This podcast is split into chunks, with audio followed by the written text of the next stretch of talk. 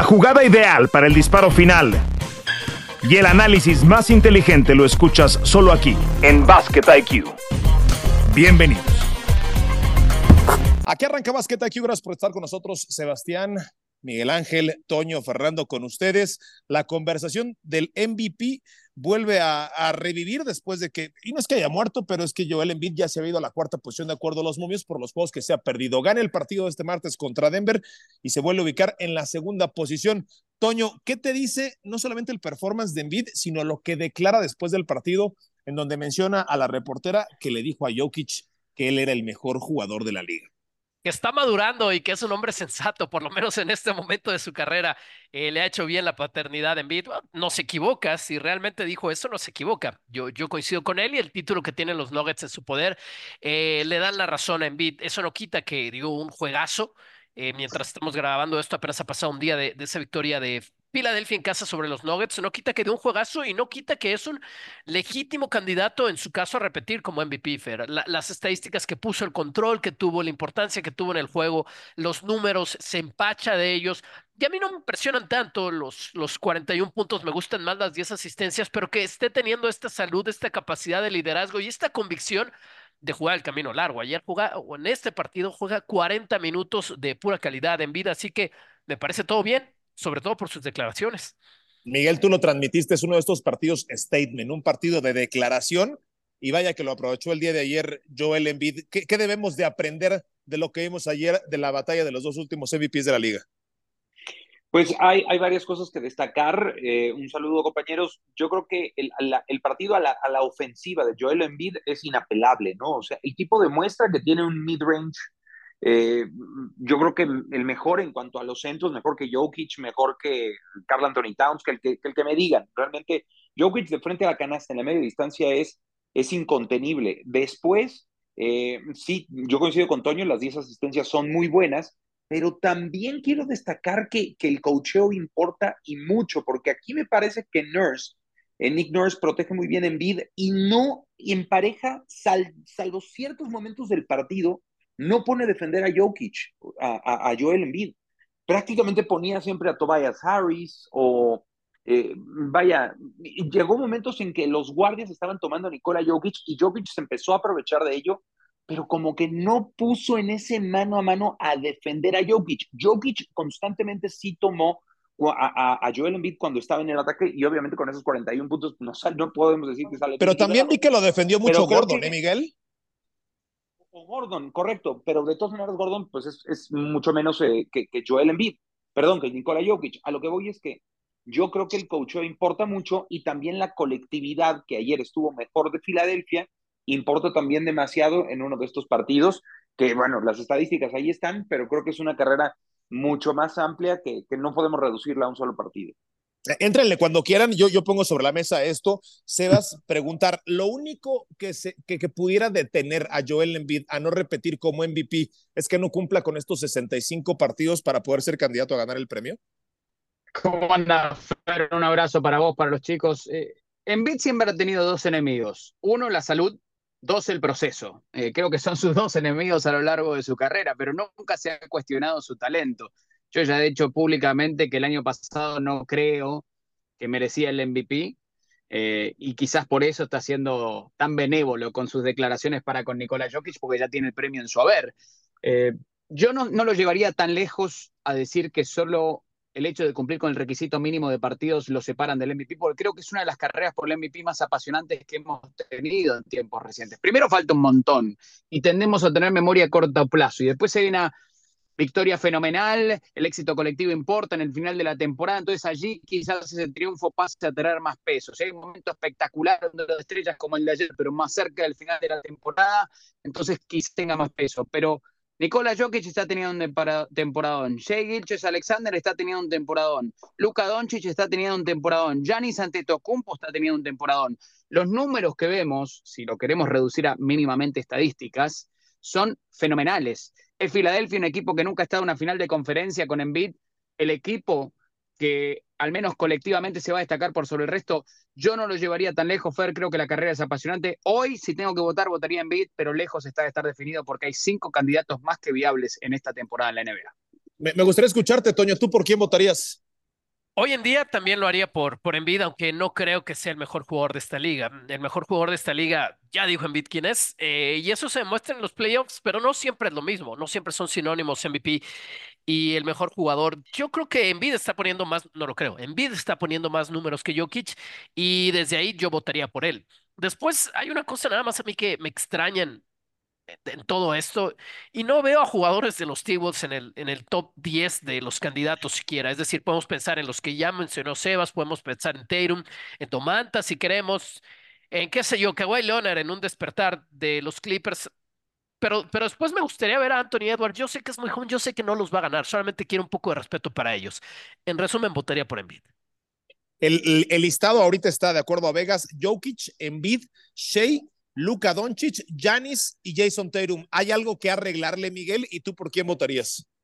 Yo votaría por Shea. Para mí, el jugador más valioso de la temporada es Shea Gilgis Alexander a este momento. Cierto que la actuación no fue tan deslumbrante ayer contra los Clippers, pero a ver, el premio se llama jugador más valioso de la temporada. ¿Quién es el jugador más valioso para su equipo y para el desempeño de ese equipo? ¿Dónde demonios estaría Oklahoma City sin Shea Gilgis Alexander? No estaría pero, en ningún pero lado. ¿dónde está? Eh, soy No, un amante bueno. de Shea, Miguel, pero, pero ¿dónde está No, Filadelfia sin Embiid? ¿Dónde Y los T-Wolves y los T-Wolves sin Anthony Edwards. Que los T-Wolves, mientras platicamos, señores, son el primer lugar de la conferencia del oeste.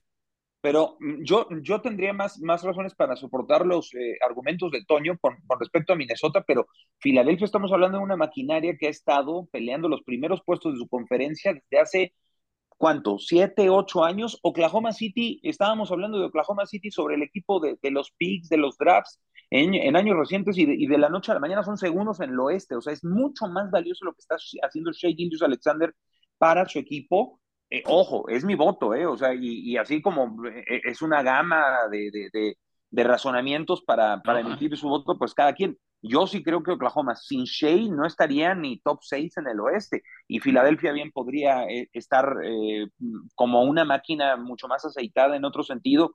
Este, desde hace mucho tiempo creo que saca beneficio en bid de ello. Para mí es Shea, pero como dicen, la carrera Pero- es súper larga pero- y también valen más los partidos que se juegan en la segunda mitad del año. Yo, yo no lo voy a dejar pasar, Miguel. O sea, Filadelfia no estaría donde está sin Embiid. O sea, ¿quién los No, tendría pero ahí? ninguno, ninguno de los equipos que, está, de los que Pues estamos claro, hablando pero, estarían pero, donde pero es una sin ellos. diferencia, es una diferencia del tamaño de Embiid la que hacen ese equipo. O sea, eh, de acuerdo, el brinco de Oklahoma es tremendo, pero es que Embiid es todo en este equipo, es el corazón de esta organización. Se fueron No, todos, el hombre, único que sigue pero él. Tyrese Maxey está promediando 25 puntos por partido, Toño.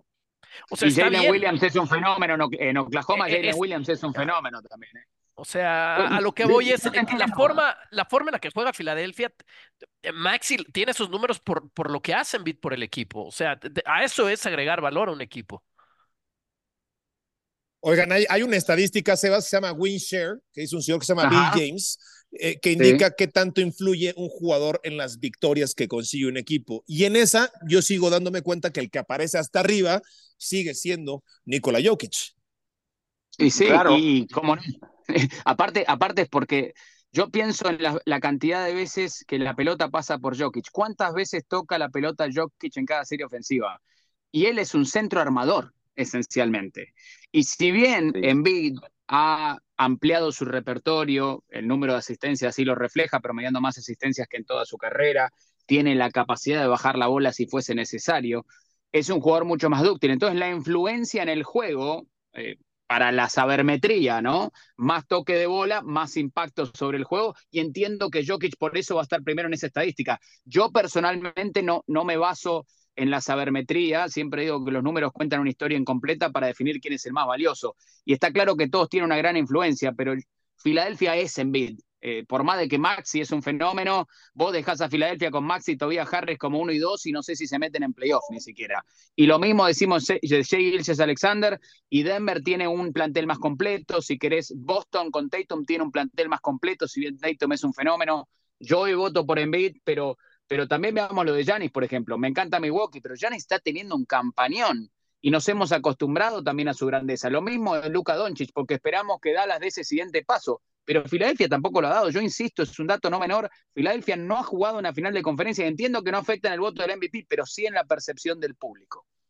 Seguro que sí. Toño, te tenemos que dejar ir porque tienes otra asignación. Me, estaba entristeciendo mucho no escuchar en estos 12 minutos que tenemos del podcast a Luka Doncic. Ya lo mencionó eh, en este momento Sebas. Yo no sé si la fecha límite de canjes y quien pudiera llegar a Dallas pudiera incrementar las posibilidades de que Doncic sea el MVP, porque sus números también son tremendos y creo que este, este premio, como lo hemos dicho en muchos años, no solamente responde a estadísticas, sino también a historias, a narrativas. Si tuvieras que construir el caso de Doncic, ¿se puede construir el caso para que sea el MVP?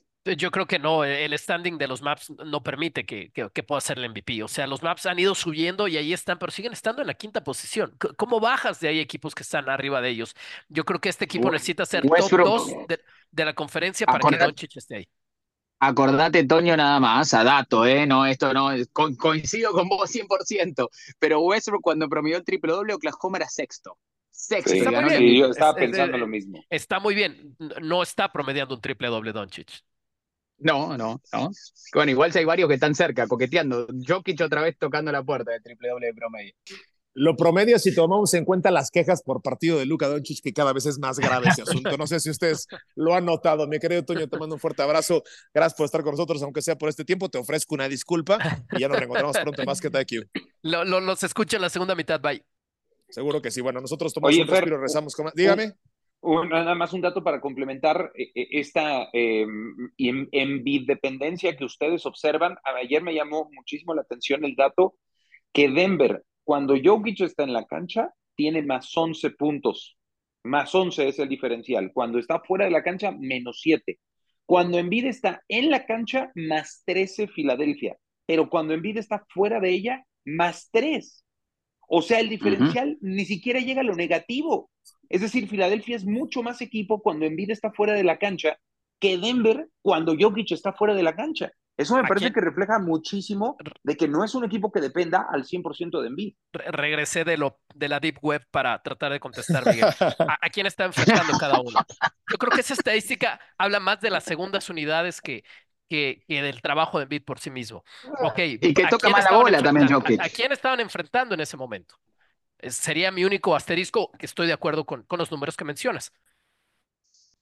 Bueno, yo, yo, yo, lo que creo es que hay números que sí pueden ser que no den la, la verdad completa, pero hay, hay, números que también son difíciles de refutar y creo que este es uno de ellos. O sea, tampoco me van a decir que la segunda unidad de Filadelfia es una cosa maravillosa con Paul Reed y con Pat Beverly y con este Melton y con el mellizo Morris que llegó esta temporada. O sea, no me van a decir que es una segunda unidad de lujo.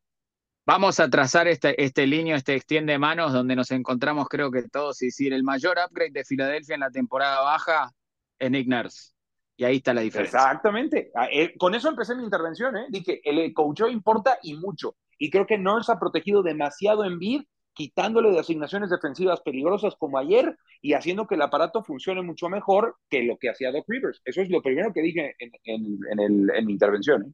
Yo, iría más lejos, diría que también la salida de Harden, ¿no? Dándole una, una posibilidad mm. diferente al juego de, Filadelfia. Creo que eso también abona. Bueno, Toño, dicen que el que se despide.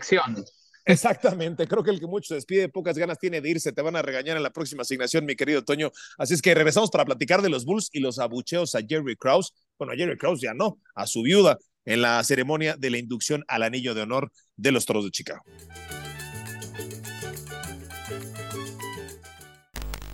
Gusto reencontrarnos a través de la señal de ESPN desde la Arena Ciudad de México. Feliz Día de Reyes. Miguel Ángel Briceño y quien les habla Fernando Tirado. Estamos de vuelta. ¡Buena la volcada! ¡La jugada del año!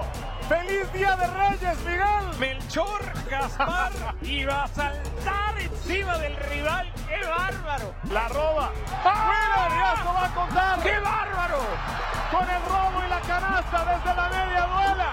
Esto le va a dar la vuelta a las redes sociales por estos highlights puedes llamar la atención de algún equipo. Impresionante lo que acaba de hacer Philip Wheeler. El 2024 arrancó con cambios en la plantilla de capitanes. Juan Toscano, su jugador referente, aceptó la oferta de los Sacramento Kings para volver a la NBA.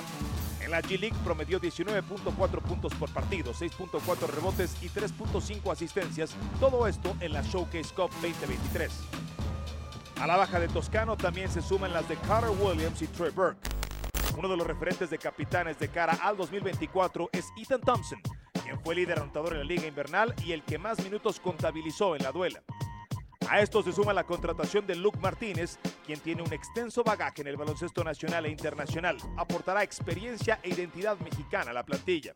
Junto a Martínez y Thompson, también destacan jugadores como Mausiña Pereira, Iverson Molinar o Alexei Borges, quienes de la mano de Ramón Díaz intentarán guiar a los capitanes a la postemporada de la G-League.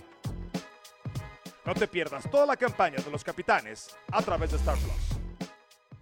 Bueno, te gusta o no te gusta el básquetbol, en tu timeline de todas tus redes va a aparecer porque es un chisme, porque, porque sale la señora llorando, porque es una imagen dramática y porque nos damos cuenta, Sebas, que, como dice nuestro presidente en México, la verdad histórica es la que termina dominando, eh, el, digamos que el, inconsciente colectivo, ¿no? Y, lo que se dijo en The Last Dance y la manera en la que se plantearon los hechos en The Last Dance parece ser la verdad absoluta de lo que pasó, de lo cual no todos sabemos, o la mayoría no sabemos qué fue lo que pasó realmente en esas negociaciones y la forma en la que Jerry Krause se comportó en la organización, pero esa es la versión de la edición aprobada por Michael Jordan de lo que ocurrió con Jerry Krause. Viene esta ceremonia y dijo eh, Steve Kerr, estoy verdaderamente apenado, estoy avergonzado y me da muchísimo dolor haber visto lo que pasó con la viuda de Jerry Krause, que cuando lo mencionan para la inducción del anillo de honor, si usted no lo ha visto, vive bajo de una piedra, pero está en todas partes, eh, pues abucharon al ex gerente general de los Toros de Chicago, Sebas. Es, es una cosa que a mí honestamente me, me puso mal, eh, si nos ponemos a pensar esto, porque es como todo, ¿no? Piensen ustedes, si ustedes tienen un matrimonio, eh, y ustedes tienen que estudiar los momentos, ¿no? De cuándo plantearle a su esposa, me voy a jugar al fútbol con mis amigos, me voy a jugar al básquet con mis amigos, lo que sea.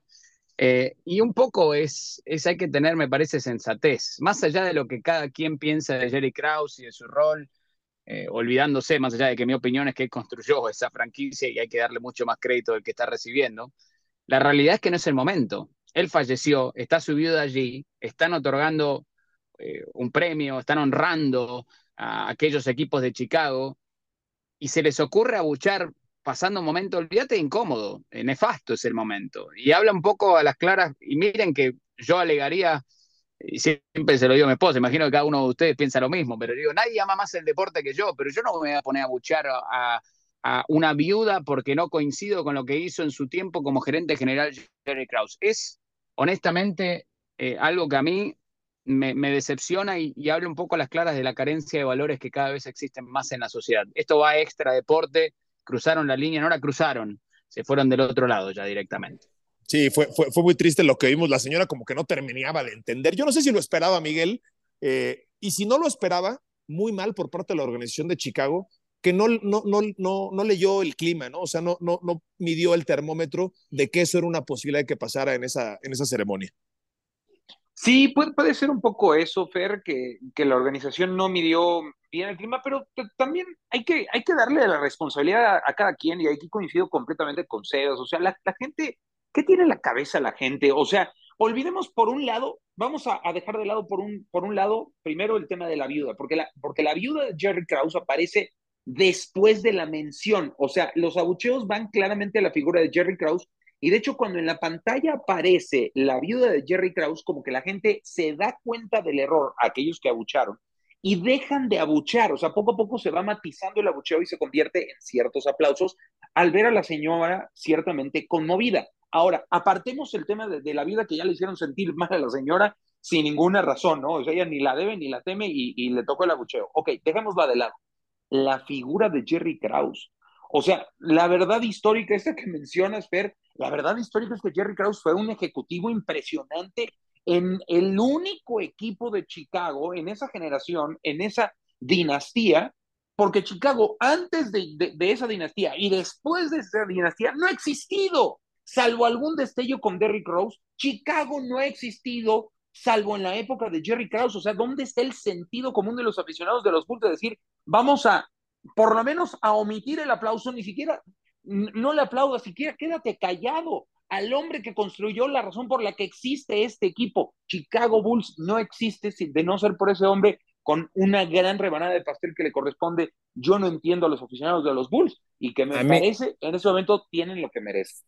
A mí, a mí lo que no deja de sorprenderme, Sebas, es lo que diga Michael Jordan es ley, ¿no? O sea, si, si Michael mm. Jordan eh, estuvo eh, blindado durante su etapa como jugador, eh, porque en buena parte así ocurrió y no existía toda la visibilidad a través de las redes sociales y la era de las, de las cámaras y los teléfonos celulares, Hoy, lo que diga Michael Jordan, si Michael Jordan en ese documental dijo que Dennis Rodman era un santo, Dennis Rodman hoy es percibido de esa forma. Es decir, el, poder que sigue teniendo la narrativa derivada de la marca Jordan, a mí es algo que no me deja de sorprender, porque al final la gente está etiquetando a los personajes de acuerdo a cómo se los cuente esa serie de televisión. Se ha transformado en un mito, ¿no? Eh, y la gente olvida todas las cosas de Michael. Michael, fenómeno, obviamente no vamos a descubrir la pólvora, pero era un hombre que tenía pocas pulgas, un compañero difícil, que le gustaban mucho las apuestas, que se ha metido en un sinfín de problemas. Sin embargo, hoy es como que miramos hacia atrás y tenemos memoria selectiva porque no se nos ocurra tocar a su majestad. Y para mí es el mejor atleta del siglo, pero una cosa no quita la otra y también entiendo que no era perfecto. Hoy parece perfecto en la percepción pública. Y hay memoria a corto plazo y su ausencia en este evento es parte de la razón por la cual parece perfecto. Si se fijan, cuando Jordan viene a los mejores 75 jugadores de la NBA que apareció, los jugadores hasta lo miraban como diciendo hay un fantasma, ¿no? Y, obviamente una admiración a La narración de Lillard es extraordinaria, no sé si la escuchaste, Sebas. Sí, sí, la escuché, pero por eso, eh, él, él como que se ha ido, se ha escondido casi, entonces no aparecen, cuando, cuando su figura aparece es como que ven un fantasma directamente. Y por eso también creo que Jordan y su ausencia de los medios y no aparecer en, este evento no sorprende, al menos a mí, porque ha sido su, modus operandi, ¿no? Para generar este, este personaje, no es su culpa, en el cual nadie puede encontrar ni una sola falencia y como vos decís, todo lo que dice es una verdad absoluta. No pueden opinar por su cuenta ya. No, no, la verdad que no. Eh, si, me permiten hacer el comparativo, Miguel, sé que me vas a, recriminar, pero Luis Miguel ha utilizado buena parte de esa estrategia, ¿no? De, hacerse o, de hacerse un fantasma y aparecer exclusivamente en, en, esta clase de conciertos ya para, para sumar mucho dinero. O, si me estoy pasando de rosca, Miguel. No, no, no, creo que es muy atinado, ¿no? O sea, Michael Jordan eh, es como Luis Miguel, o sea, sí, sí, sí, elige muy bien sus apariciones y es muy selectivo y entonces el que aparece poco, pues es muy venerado, ¿no? Porque juega con el pasado y cantas las mismas del pasado y no arriesga con nada nuevo este, me parece muy atinada tu, tu comparativa, pero la verdad. Oigan, nos, nos, nos, queda poco tiempo, pero justo mientras estábamos grabando este episodio, se da la nota que ya adelantaban algunos otros insiders hace 24 horas, pero lo reporta Adrian Wojnarowski. La llegada de Pascal Siakam, todavía no, no leo los detalles, no sé si ustedes los encuentren. Estoy, estoy explorando la nota, pero bueno, que ya llega con el equipo de los Pacers, Miguel. Aquí los tengo. Es Pascal Siakam, se va a Indiana para hacer una mancuerna con Tyrese Halliburton. Indiana está sexto en el este, récord positivo, finaliza en el In-Season Tournament en, digamos, un, eh, eh, en una temporada que están dando, junto con Rick Carlisle, mucho más de lo que se esperaba de ellos. Van a emparejar a Siakam, que viene de Toronto a Indiana a cambio de Bruce Brown, Jordan Nora y tres picks de primera ronda que se van a Toronto. Esto hay que recordar, tiene, tiene, o sea, hay una, hay una hay un atenuante con el tema de Pascal Siakam. Él acaba contrato en el verano. O sea, es una renta por cuatro meses de Pascal Siakam al estilo Kawhi Leonard cuando llegó a Toronto. Esto me parece eh, realmente paradójico, ¿no? ¿Se acuerdan que Kawhi Leonard llegó y en cuatro meses ganó el campeonato en Toronto? No estoy diciendo que Indiana lo vaya a ganar, me parece altamente improbable, pero es una situación muy similar. Ahora sí que Indiana apostando todo a que Siakam con Halliburton tenga muy buena química y por lo menos sea lo suficientemente atractivo para que tenga después una extensión de contrato Pascal Siakam a Indiana para emparejarse con sí. Halliburton. Primero, me encanta Siakam a Indiana en el corto plazo, me encanta, porque creo que Indiana no defiende a nadie y Siakam eh, tiene la capacidad para afectar el juego de los dos costados de la cancha eh, y va a ser un equipo incluso más largo de lo que ya es Indiana en este momento y creo que va a ser una pesadilla de emparejamiento, me encanta en ese sentido, pero lo que dice Miguel es la clave de todo, porque según los reportes indicaban previos hasta que, a que se confirme en este intercambio, me estaba sesgado en probar la agencia libre sí o sí sin importar, y, quizás esto a modo de que nadie adquiera sus servicios. Veremos si le hacen cambiar de opinión, si jugar con Halliburton, que ha sido un líder súper positivo y ha cambiado la identidad de Indiana, lo termina de convencer, pero es un riesgo gigante de Indiana. Los aplaudo porque son un mercado pequeño y porque están haciendo un swing grande. Ojalá que decida quedarse en Indiana, porque pase lo que pase, a no ser que gane el campeonato, cosa que no creo que vaya a ocurrir. Si no se queda en Indiana, es uno de los peores cambios que hay. Ahora, a corto plazo, me encanta lo que aporta Siakam al conjunto de los Pacers. Oye, Miguel, y se queda Scotty Barnes allá en Toronto como el, último de la guardia de la noche, ¿no? O sea, ya, ya, ya lo dejaron allá solo a Scotty Barnes. Era un equipo sí, porque se fue, se fue Van Vliet a Houston eh, al inicio de la temporada, como probó la agencia libre y se fue. Eh, ahora se fue Siakam y se queda pues ahora con Dennis Schroeder y, y, alguno que otro, pero pues Scotty Barnes ahora se vuelve pues una pieza muy preciada para Toronto y, no sé si alguien se anime a, a, tentar el mercado, porque yo ayer decía en la transmisión del Philly contra Denver que los, todos los jugadores de Toronto y todos los jugadores de Chicago creo que están disponibles en el mercado, porque son dos equipos que no están ni tan abajo como para apostar en la lotería del draft, ni tan arriba como para aspirar a playoffs. Eh, si acaso un play-in por ahí, pero no, no es algo tan atractivo. Entonces yo creo que en una de esas algún gallo puede ir por Scotty Barnes este, no lo sé. Este, mm, Scotty Barnes es un jugador.